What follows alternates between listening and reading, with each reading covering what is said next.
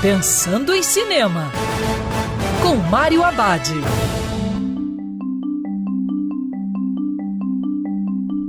Olá, meu cinef, tudo bem? Já no circuito a comédia Ruído Branco, filme novo do diretor Noah Baumbach. Na história, uma família americana contemporânea tenta lidar com os conflitos da vida cotidiana e meio a questões filosóficas universais, como amor, a morte e a possível felicidade em um mundo repleto de incertezas. O projeto é baseado no best-seller de Don DeLillo, que era considerado muito difícil ser adaptado para o cinema, por ser uma história íntima do perigo pós-moderno.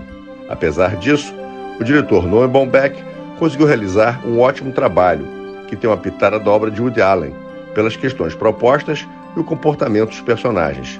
Fica clara a intenção de Noah de provocar o público a pensar sobre nossa cultura do consumo e se ela está nos deixando tão felizes quanto a propaganda promete.